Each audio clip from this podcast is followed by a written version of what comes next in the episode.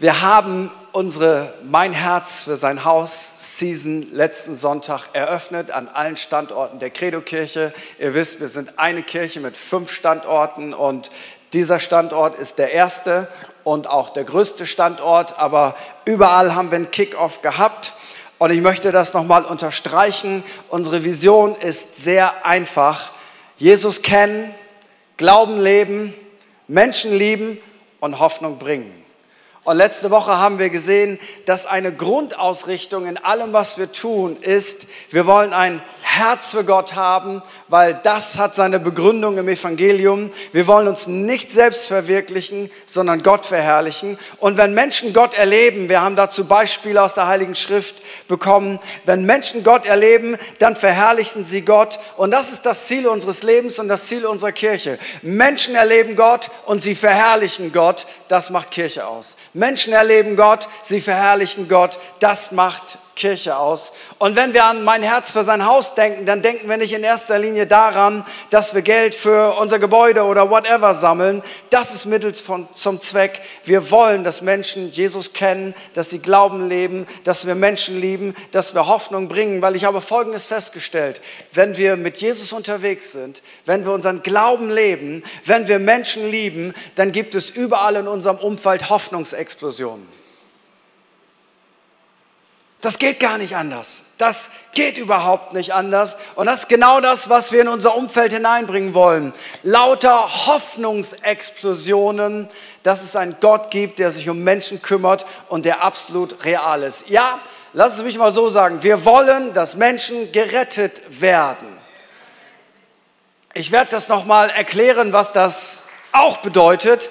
Aber mir ist so ein Bild aus einem extrem emotional intensiven Film gekommen. Ich weiß nicht, ob ihr den alle gesehen habt. Wer hat Schindlers Liste gesehen? Okay, das sind die meisten von uns. Alle anderen findet bestimmt ihr irgendwo, äh, irgendwo zum Streamen und zum Anschauen. Auf jeden Fall geht es in dieser Story darum, dass Oskar Schindler eine Fabrik hat und er sorgt dafür, dass Juden bei ihm während des Dritten Reiches arbeiten können. Und es gibt dann so eine besondere Liste. Wer auf diese Liste kommt, der ist irgendwie nicht zu ersetzen, der darf da arbeiten, kommt nicht ins Konzentrationslager. Und er rettet Tausende und Abertausende von Juden von der Vernichtungsmaschinerie der Nazis. Und als der ganze Spuk vorbei war, da haben sich viele dieser geretteten Juden Zähne ziehen lassen, wo sie Zahngold hatten. Und aus diesen gezogenen Zähnen haben sie einen Ring erarbeitet und ihn Oskar Schindler geschenkt. Und in diesem Ring aus ihrem Zahngold stand ein Satz aus dem Talmud. Wer ein einziges Leben rettet, der rettet die ganze Welt. Ich finde, es ist eines der beeindruckendsten Momente, die er mit Sicherheit erlebt hat. Aber ich möchte dir Folgendes sagen. Wir sind zwar keine Retter im Sinne von, wir sind ja nicht Jesus, aber ich will dir etwas sagen. Wir wollen mithelfen, dass wir als Kirche und wir als Einzelne von Jesus so einen Ring bekommen, dass wir Teil seines Rettungsprogrammes waren. Wer ein einziges Leben rettet, der rettet die ganze Welt. Was sagt eigentlich das Neue Testament, was, das, was Rettung bedeutet? Das ist das griechische Wort sozo. Und sozo, Rettung bedeutet retten, freisetzen, ganz machen, wiederherstellen, heilen, ganz sein. Rettung in diesem Kontext wird in der Bibel über 100 Mal im Neuen Testament verwendet. Meistens im Zusammenhang, wenn Jesus Menschen heilt, dann rettet er sie, dann macht er Sozo in ihrem Leben, er stellt sie wieder her, er vergibt ihnen ihre Schuld, er heilt ihre Seele, er heilt ihren Körper, er verändert ihre Biografie. Jesus ist ein Retter. Er rettet körperlich, seelisch, geistlich für Zeit und Ewigkeit. Und das Wichtigste an Jesus, dem Retter, ist, er rettet uns für die Ewigkeit. Das ist die wichtigste Form der Rettung. Du musst gerettet sein, wenn du, dieses, wenn du diese Erde verlässt. Und du kannst nur gerettet werden, solange du auf dieser Erde bist. Aber er bleibt da nicht stehen. Er möchte, dass wir während dieses Lebens seelische Rettung erleben mentale Errettung, körperliche Rettung. Und nein, nicht immer klappt das überall. Aber die gute Nachricht ist, spätestens, wenn wir bei ihm sind, ist die Rettung komplett. Und das bedeutet, wir wollen als Teil von dem, was Jesus tun möchte, wir wollen, dass Biografien von Kindern verändert werden.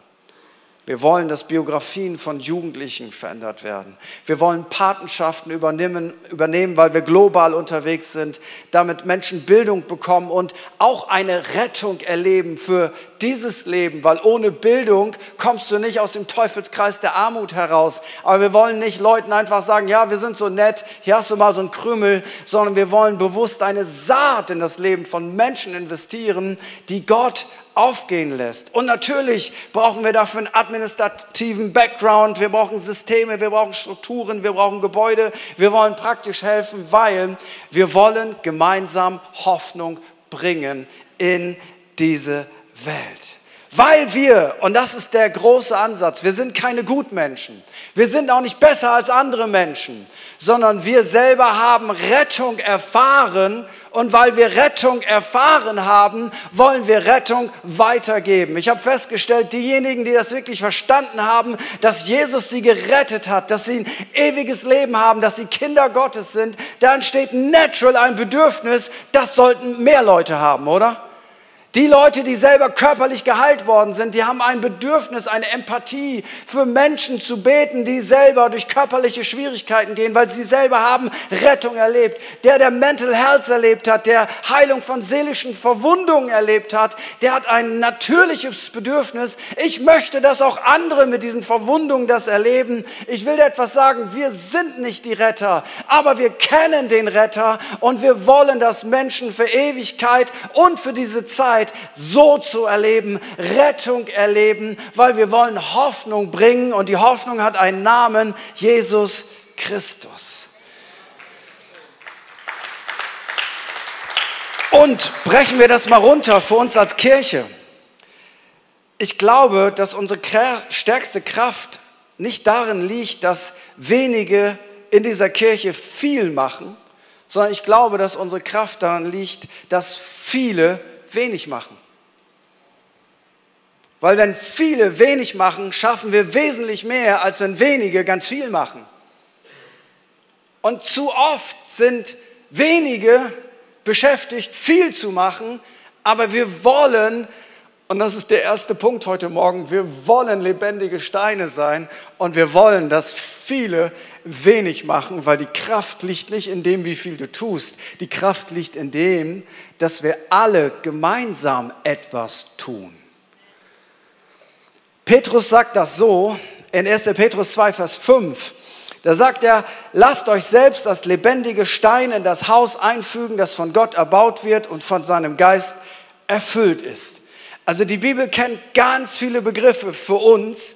Äh, das einfachste ist vielleicht, wir sind Schafe und wir gehören zu einer Herde. Ein anderes Bild ist, wir sind eine Familie, Gott ist der Vater, Jesus ist der große Bruder, wir sind untereinander alle Geschwister. Das sind alles biblische Bilder für die Kirche von Jesus. Und ein Bild ist, wir sind ein Tempel. Ein Tempel besteht aus verschiedenen Mauern und in den Mauern sind einzelne Steine, aber zusammen bilden diese Steine eine starke Mauer, einen großen Tempel. Und jetzt sagt Petrus, wir sollen lebendige Steine sein. Also wir sind ja nicht tot, wir haben Leben bekommen durch Jesus, durch seine Auferstehung, dadurch, dass wir uns für ihn entschieden haben, dass wir ein neues Leben bekommen haben. Und manchmal habe ich das Gefühl, wir sind zwar diese Steine, aber wir liegen einfach rum. So, wir, wir liegen einfach rum. Wir, wir sind nicht eingefügt in einen Bau. Wir sind reale Steine. Wir sind lebendige Steine. Gottes Geist wohnt in uns.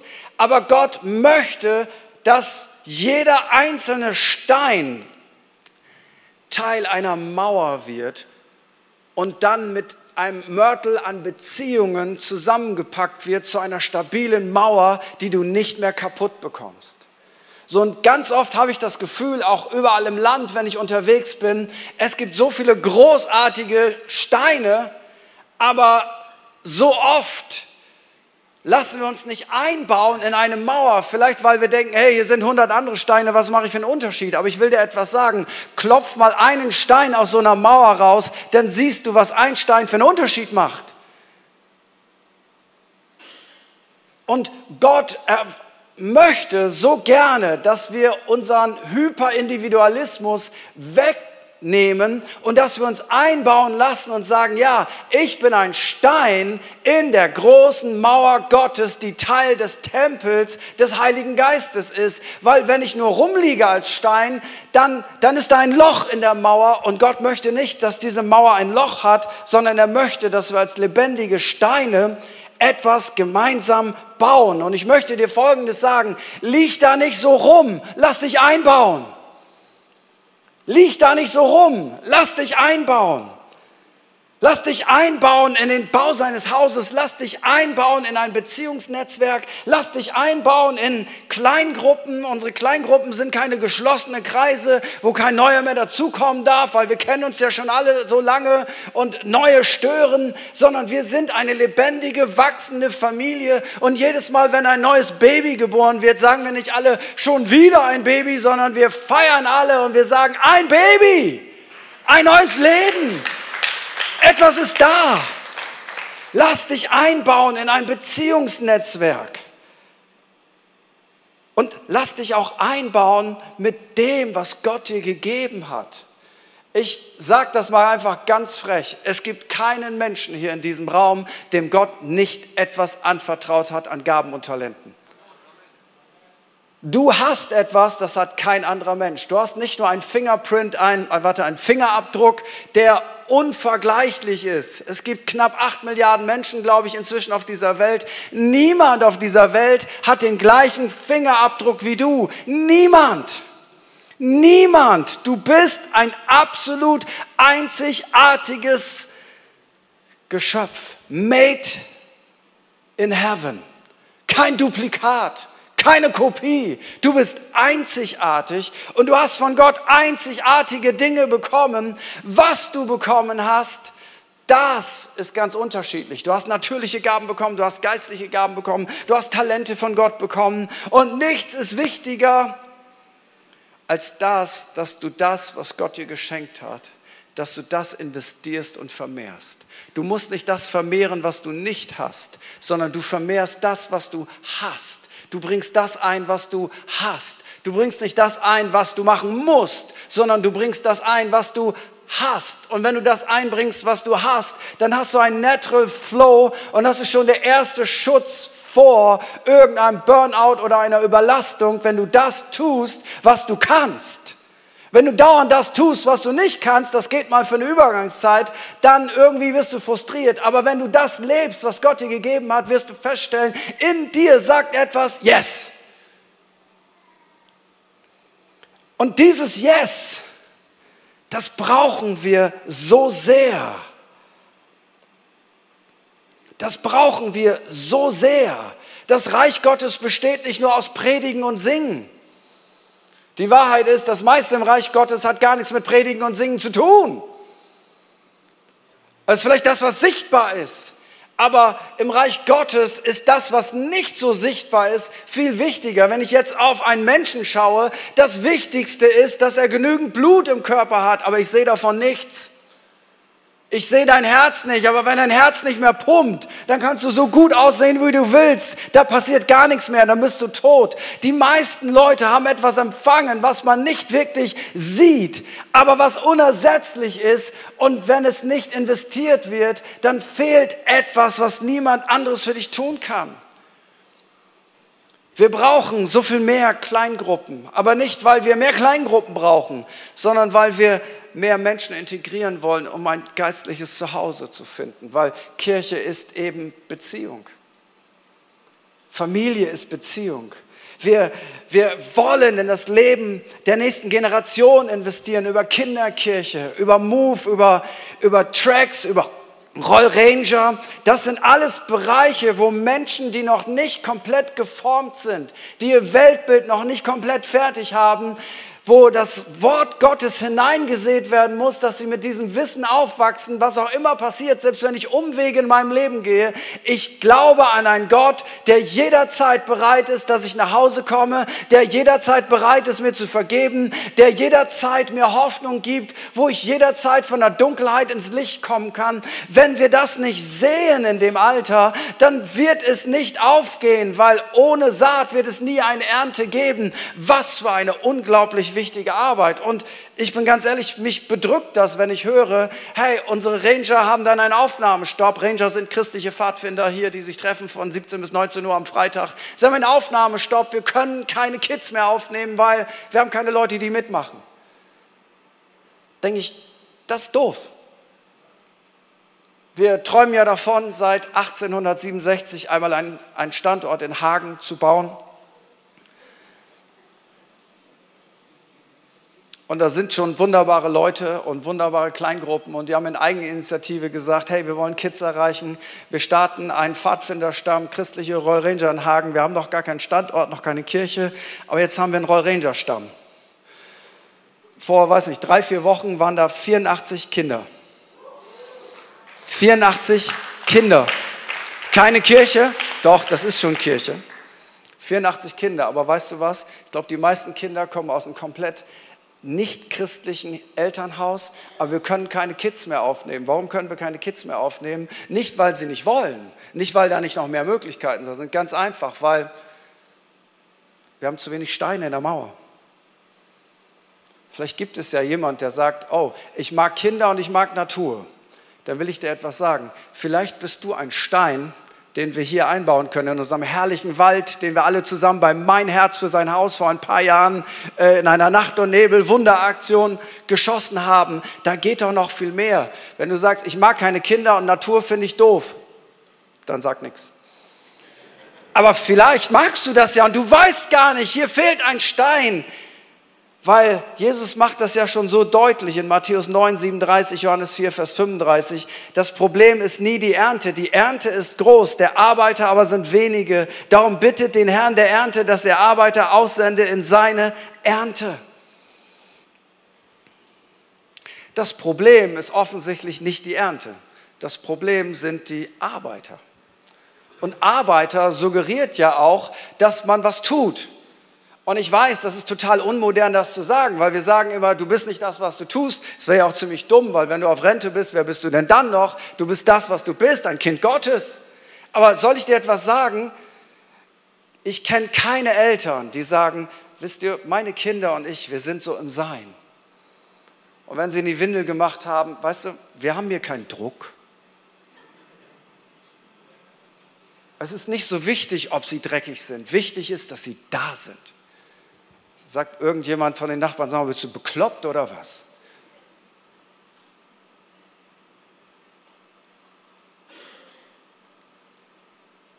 Es gibt sehr wohl eine Dimension des Tuns, aber nicht eine Dimension des Tuns, damit wir vor Gott besser dastehen, weil durch das, was wir tun, werden wir nicht gerechtfertigt, sondern eine Dimension dessen, das, was ich habe, das will ich investieren.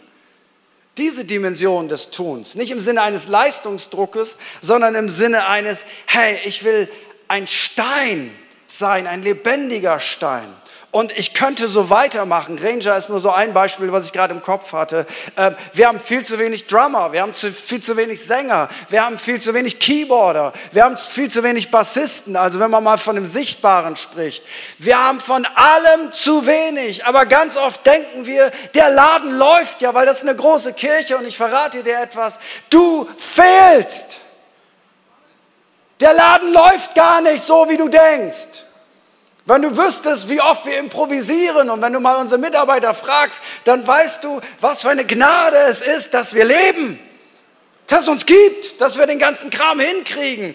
Uns fehlen so viele lebendige Steine. Und ich möchte jetzt nicht sagen, hey, fühl dich schlecht. Es gibt immer eine Zeit, da kommst du aus einer schwierigen Phase, da brauchst du Ruhe, da brauchst du eine Zeit, wo du nichts tust, da musst du ankommen, da musst du Dinge aufarbeiten, da darfst du einfach sein und in der Gegenwart Gottes sein und dir gute Seelsorger suchen. Übrigens, Netflix und zu Hause auf dem Sofa sitzen heilt keine Seele. Also wenn du sagst, ich bin gerade dabei, ich muss mich jetzt mal erholen, dann zeig mir, wie du dich erholst. Dann arbeite bitte daran. Dann hab da Zeit für Gott, hab da Zeit für Menschen, hab Zeit für deine Seele. Das ist absolut in Ordnung. Aber ich möchte dir etwas sagen. Wo bist du ein Stein, der in das Haus Gottes eingebaut wird? Ein Beziehungsnetzwerk, und jetzt wirst du vielleicht sagen, ich, ich wusste das gar nicht. Weißt du was, wenn du sagst, ich wäre gern ein lebendiger Stein, ich will mich irgendwo integrieren mit dem, was ich kann, geh doch einfach spontan am Gottesdienst zum Infopunkt. Sag, das ist mein Name, so könnt ihr mich erreichen. Ich kann Folgendes und ich will dir was sagen. Wir werden Kontakt mit dir aufnehmen. Natürlich, wenn du sagst, ich habe auf dem Herzen Keyboard zu spielen, habe das aber noch nie gemacht, ich brauche noch zwei Jahre, um zu üben, wirst du übermorgen nicht mitmachen. Natürlich. Aber ich will dir etwas sagen. Ich behaupte, es gibt so viele Talente in unserer Kirche, die nicht wissen, dass sie gebraucht werden. Und ich möchte dir Folgendes sagen. Du wirst gebraucht. Wir brauchen dich. Du sollst am Start sein. Nehmen wir nochmal zwei, drei Gedankenmonster. Ja, in dieser Kirche, weißt du, da dürfen ja nur junge Leute mitarbeiten. Die Alten werden ganz vergessen. Lüge. Erstens würde ich mich nicht als jung bezeichnen. Ich bin 52 Jahre alt. Zweitens, warum so oft junge Leute am Start sind, ist, dass sie oftmals das gewohnt sind, von der Kinderkirche, von der Jugendkirche in der Kirche aktiv zu sein und sie machen einfach weiter, wenn sie in die Erwachsenenkirche kommen. Das ist der Hauptgrund. Der Hauptgrund ist nicht, dass wir einen Jugendwahn haben, sondern wir möchten Menschen einbauen, die von Gott begabt sind, von 0 bis 99. Es gibt keine Altersbeschränkung, weder im Lobpreis noch im Kleingruppenbereich, noch im Predigtbereich, noch sonst wo irgend in irgendeinem Bereich in dieser Kirche. Und wenn du sagst, ja, aber ich bin jetzt auf Rente, ich will dir was sagen, das ist die beste Zeit für Gott. Deine Grundversorgung ist hoffentlich halbwegs gesichert. Hoffentlich. So, was soll ich machen? Wenn deine einzige Vision ist, nur noch mit dem Wohnmobil durch die Welt zu fahren, dann Kyrie eleison, Herr, erbarm dich. Fahr doch mit deinem Wohnmobil, genieß dein Leben, aber das ist alles? No way! Also ich werde sowas auch machen, aber ich werde das, was ich habe, noch einsetzen. Ich will dir etwas sagen. Wir brauchen dich. Wir brauchen Väter und Mütter. Wir brauchen Großeltern, geistliche und natürliche. Wir brauchen dich. Ist egal, wo du stehst, wo du bist, wie alt du bist, was du kannst. Und nochmal einen ganz besonderen Aufruf an alle unsere Internationals. Bitte hab nicht das Gefühl, dass in dieser Kirche irgendjemand besser positioniert wird, weil er in Wuppertal geboren wurde oder weil er die, die richtige oder die falsche Hautfarbe hat. Die Bibel sagt uns, sein Haus ist ein Gebetshaus für alle Völker es gibt hier kein Ansehen der Person, weder von Männern noch Frauen, noch von Biodeutschen, noch von Ausländern, noch von Migranten oder wie auch immer. Wir sind ein Leib in Jesus Christus. Wir brauchen dich weil wir wollen seine großen Taten verkünden, die Taten dessen, der euch aus der Finsternis in sein wunderbares Licht gerufen hat. Darin gehören wir zusammen. Es ist ein gemeinsamer Auftrag, den Gott uns als sein Haus gibt. Wir wollen seine großen Taten verkünden und seine guten Nachrichten zu den Menschen bringen. Und wenn Menschen nicht eine gute Nachricht hören, dass Jesus sie retten kann für das ewige Leben, für dieses Leben, für ihre Mental Health Probleme, für ihre inneren Probleme, für ihre Suchtprobleme, für ihre Arroganzprobleme, für ihre Komplexprobleme, wenn sie das nicht wissen, dass es eine Lösung gibt, wie sollen sie dann heil werden? Ich schließe mit einer letzten Bibelstelle aus Markus 10, Vers 46.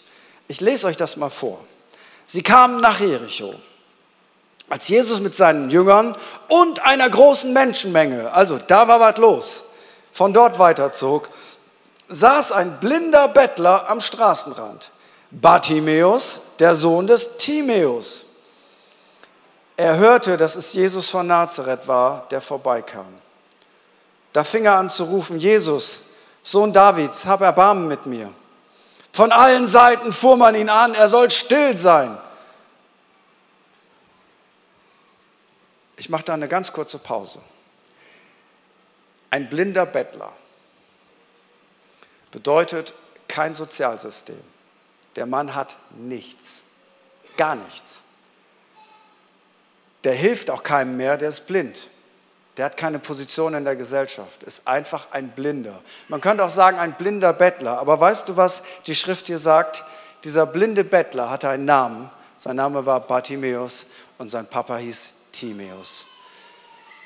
Siehst du die Menschenzugewandtheit Gottes?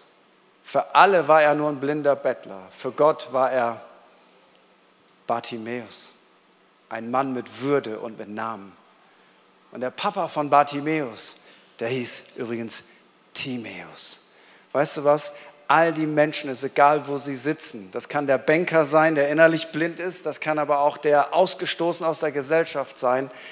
Für Gott haben die Namen. Es ist keine Nummer, es ist kein Dreck. Es ist Bartimäus. Und sein Papa hieß Timäus. Und er merkt, da kommt Hoffnung vorbei. Die Hoffnung hat einen Namen, Jesus.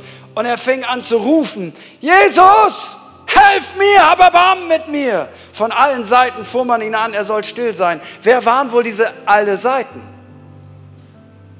Hast du mal die Frage gestellt? Wer hat ihm wohl gesagt, er soll still sein? Ich will dir was sagen. Die Jünger von Jesus und die Crowd, die bei Jesus war. Das waren alle Seiten. Und du denkst, wie paradox ist das denn? Sie wollten ihren schönen Jesus ja für sich behalten. Von allen Seiten.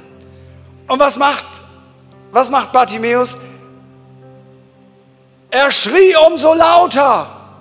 Sohn Davids, hab Erbarmen mit mir.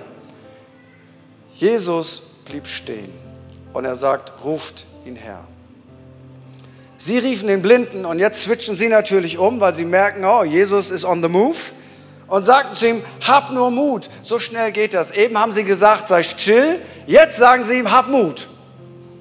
Warum? Weil Jesus hat mit seiner Kultur der Menschenverliebtheit die Kultur der Jünger in einen Augenblick verändert. Von sei still hin, hey, hab Mut, Alter, alles wird gut. Weil Jesus deutlich macht, ruft ihn, ich hab Zeit für Bartimäus. Ruft ihn her. Hab Mut, steh auf, er ruft dich. Da warf der Mann seinen Mantel ab, sprang auf und kam zu Jesus. Sein Mantel übrigens war nicht sein Mantel, der im Weg stand, sondern der Mantel, den man damals trug, war die Bettdecke für die Nacht. Indem er seinen Mantel verliert, verliert er alles, was er noch hat. Und er lässt alles hinter sich und kommt zu Jesus. Und Jesus stellt ihm die Frage, was möchtest du von mir? Lieber Herr, antwortete der Blinde, ich möchte sehen können. Da sagte Jesus zu ihm, geh nur, dein Glaube hat dich gerettet. Im selben Augenblick konnte der Mann sehen. Nun schloss er sich Jesus an und folgte ihm auf seinem Weg.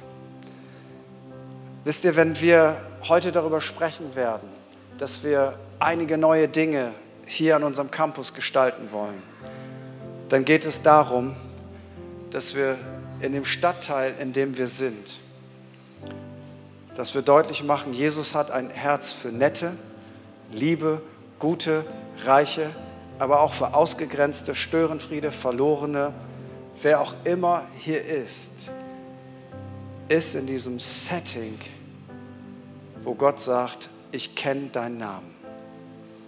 Du bist nicht ein Bürgergeld, Hartz-IV-Empfänger. Du bist nicht ein unerwünschter Migrant. Du bist nicht ein, jemand, der auch hier sein darf. Aber eigentlich wollen wir das gar nicht, sondern wir wollen dir sagen, er kennt dich bei deinem Namen und er möchte dich retten. Er möchte dich heil machen. Er möchte dich auf dieser Erde heil machen und deine Biografie verändern. Er möchte dich heil machen und retten, damit du ewiges Leben bekommst. Ich weiß nicht, ob ihr das mitbekommt. Wir sind seit 2007 hier, weil Menschen vor uns Glauben hatten, dieses Gebäude zu kaufen. Ich sehe gerade heute Morgen Matthias. Matthias Neutag war auf der entscheidenden Auktion. Hier haben Leute gebetet. Er Das ist so, wie das Reich Gottes ist. Der eine macht hier praktisch was und der andere betet und zusammen gewinnen wir. Matthias, nochmal danke, dass du das Gebäude entdeckt hast und dass du da am Start warst. Wir sind seit 2007 hier und das erste Mal, seitdem wir hier sind, haben wir einen Einfluss auf die Kinder unserer Nachbarschaft. Sonntags sind so ungefähr zehn Kids hier, die nicht von ihren Eltern geschickt werden, die hierher kommen, die uns entdeckt haben. Und ich will euch etwas sagen, das fordert uns heraus. Besonders Uwe, auch die Kinderkirche. Und man könnte sagen, das stört eigentlich, weil die anderen sind unsere netten, christlich sozialisierten Kinder. Und dann fehlt dann auch schon mal Spielzeug, und das ist dann wieder schlecht fürs Budget, dann müssen wir neues Spielzeug kaufen. Budget ist immer eng bei uns in der Kirche. Aber man kann das auch so sehen. Kinder, die nichts mit Jesus zu tun haben, verirren sich jeden Sonntag in die Kirche und hören von Jesus. Und weißt du was? Wir wollen nicht bessere Menschen aus ihnen machen. Wir wollen, dass sie ein neues Herz bekommen. Und wenn sie ein neues Herz bekommen, dann werden auch die Spielsachen in der Kirche bleiben. Und wenn Sie merken, es gibt einen Ort, wo Menschen mich annehmen, auch Klartext reden, aber wo Menschen Hoffnung für mich haben, dann will ich dir etwas sagen. Einige von diesen Kids werden Jesus kennenlernen. Und irgendwann werden wir eine Geschichte hören, weil sie geistliche Leiter sind, weil sie, weil sie in die Geschäftswelt gehen, weil sie Lehrer geworden sind, weil, weil ihr Leben Rettung empfangen hat. Aber weißt du was? Aber es fängt jetzt an, indem wir sagen, hey, wir sind Stadtteilkirche. Wir sind für euch da. Jesus offenbart seine Liebe zu uns Menschen am Kreuz. Und das hat ihn alles gekostet. Ich möchte einfach mal das sagen, auch weil es so unpopulär ist. Weißt du, wenn wir Menschen lieben, das kostet uns immer was. Es ist eine Illusion zu glauben, es kostet uns alle nichts und es ist alles super und wir kriegen das gar nicht mit und Gott schenkt eine große Erweckung und keiner von uns muss irgendwie aktiv sein. Das gibt es nicht, Freunde. Wahre Liebe kostet immer etwas. Es hat Jesus sein Leben gekostet, aber was ist daraus geworden? Und ich rede nicht von religiösen Leistungen, sondern ich rede von Taten, die von der Liebe Gottes inspiriert sind. Das kostet immer was. Und Jesus sagt, ich gebe euch ein neues Gebot, liebt einander, ihr sollt einander lieben, wie ich euch geliebt habe. Und das war nicht nur eine Schmusi-Dusi, Einhorn, Kumbaya-Liebe, sondern Jesus hat seine Liebe für uns bewiesen, dass er sein Leben gegeben hat. Es hat ihn alles gekostet. Das bewegt unser Herz.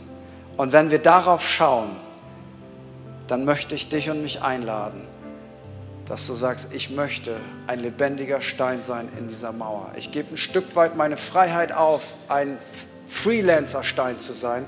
Ich lasse mich einbauen in ein Team, in eine Mannschaft, in eine Kleingruppe und wir zusammen werden eine Mannschaft sein, die durch die Kraft von Jesus Christus Biografien verändern und Hoffnungsgeschichten erzählen. Ich war ein kaputter Teenager mit 16 Jahren. Komplett kaputter Hintergrund, Drogen, Sex, Rock'n'Roll, Abhängigkeiten, Süchte, Zwänge. Einer unserer Nachbarn, der uns wieder mal erwischt hatte bei irgendeinem Mist, den wir gebaut haben, mein Freund Carsten und mich, guckt uns beide an und sagt, das erzähle ich euren Eltern. Guckt meinen Freund an, okay, das erzähle ich deinen Eltern. Dann guckt er mich an und sagt, bei dir hat das sowieso keinen Sinn. Habe ich nie wieder vergessen.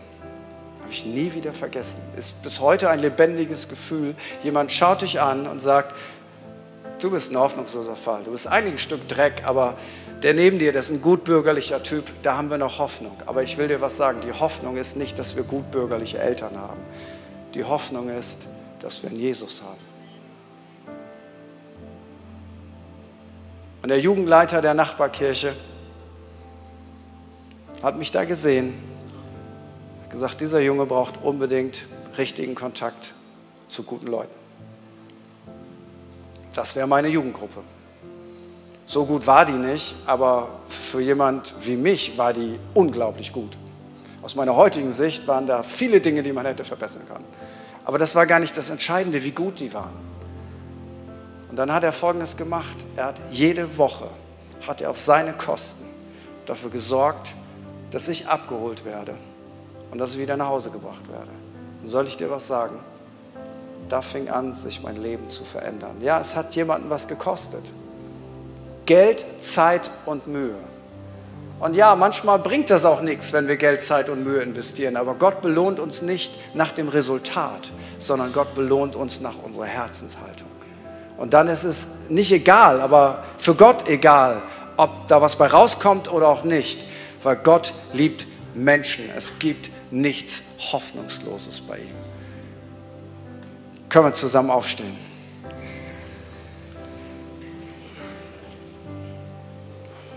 Und ich möchte fragen, in diesem Augenblick möchte ich fragen, gibt es jemanden, der online zuschaut, vielleicht zeitversetzt, vielleicht schaust du drei Wochen später, aber die Botschaft ist so real und lebendig, als wenn du live dabei gewesen wärst. Vielleicht bist du hier in diesem Raum und sagst, hey, ich habe das nicht komplett verstanden mit Jesus.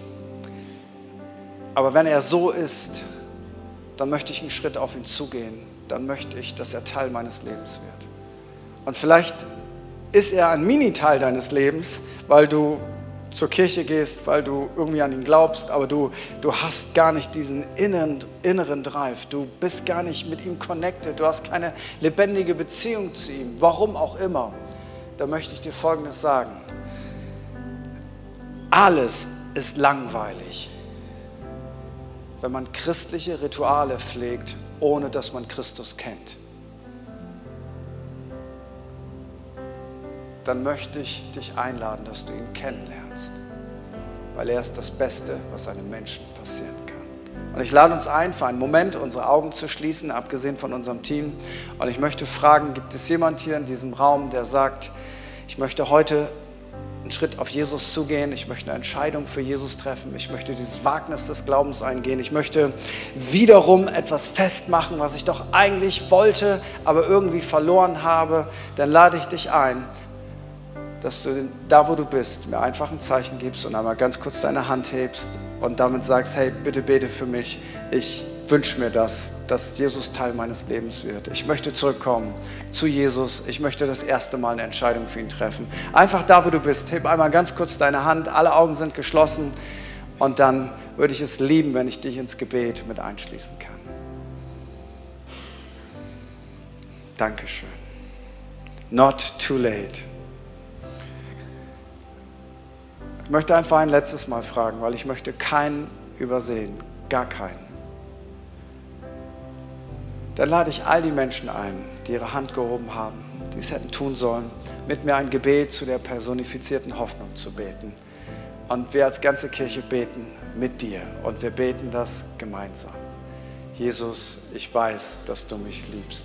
Es gibt nichts, was ich tun kann, damit du mich weniger liebst. Und durch nichts, was ich tue, würdest du mich weniger lieben. Du bist für mich gestorben und auferstanden. Ich glaube an dich. Du bist mein Gott, mein Retter und mein Herr. Bitte schenke mir die Vergebung meiner Schuld. Ich möchte dein ganzes Leben bestimmen. Ich danke dir, dass ich durch dich wirklich frei bin und ein Leben in Ewigkeit habe. Amen.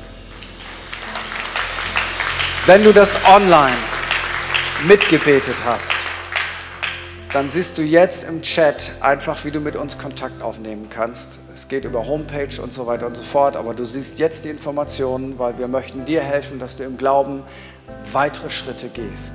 Wenn du hier deine Hand gehoben hast, werden wir dir direkt nach dem Gottesdienst etwas schenken. Ein Startpaket, das dir helfen soll, dass du deine nächsten Schritte im Glauben gehen kannst. Wenn du sagst, ich habe mich nicht getraut, meine Hand zu heben, aber ich habe dieses Gebet von Herzen mitgebetet, dann lade ich dich ein, schlag doch einfach direkt nach dem Gottesdienst zu meiner Rechten in der Welcome Lounge auf. Da sind Leute, die würden gerne deine Fragen beantworten, mit dir quatschen, dir ein Startpaket schenken. Und du bist dort mehr als willkommen und eins solltest du auf jeden Fall machen. Komm einfach wieder, weil wir sind eine Mauer aus vielen lebendigen Steinen. Wir sind eine Herde, wir sind eine Familie oder wie man heute sagen würde, Christsein ist Mannschaftssport. Das, was wir tun, das tun wir immer gemeinsam. Und dann möchte ich einen zweiten Aufruf machen.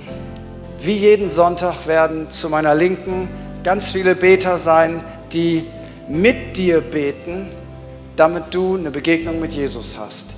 Das kann jetzt sein, dass die Predigt dich angesprochen hat und du sagst, wow, da gibt es etwas, ich möchte einfach Menschen mehr lieben und äh, ich, ich will whatever. Bete mit ihnen. Vielleicht bist du auch krank oder gehst durch eine schwere Zeit in deinem Leben oder sagst, ich habe ich hab da seelische Verletzungen, ich, ich wünsche mir, dass so zu Heil geschieht in meiner Seele.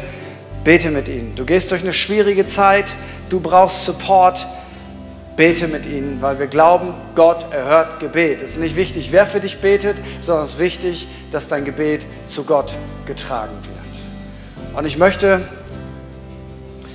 zu einer letzten Frage stellen.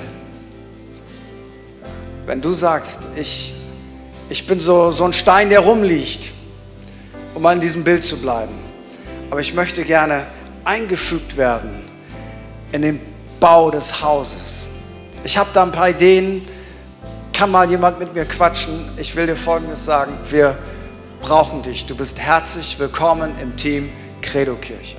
Wir sind keine geschlossene Kirche. Dann darfst du einfach direkt nach dem Gottesdienst, darfst du zum Infopunkt gehen und sagen, hey, das sind meine Kontaktdaten, äh, nehmt mal Kontakt mit mir auf. Ich könnte mir vorstellen, bei den Rangern mitzuarbeiten. Ich singe wie eine Nachtigall, ich bin der beste Bassist aller Zeiten. Ich würde gerne eine Kleingruppe leiten, aber ich habe doch selber keine. Dann, dann helfen wir dir, eine Kleingruppe zu finden, weil so fängt das erstmal an und dann geht es weiter. Ich wünsche mir so sehr, dass wir ein lebendiges Haus sind mit lebendigen Steinen, weil wenn viele wenig machen, werden wir diesen Stadtteil verändern. Wenn wenige viel machen, dann kriegen wir nur ausgebrannte Mitarbeiter und das wollen wir auf gar keinen Fall. Wenn du mal einen Tennisarm hast, dann gebe ich dir was aus, weil ich habe überzogen. Lass uns zusammen Jesus anbeten und seinen Namen nochmal groß machen.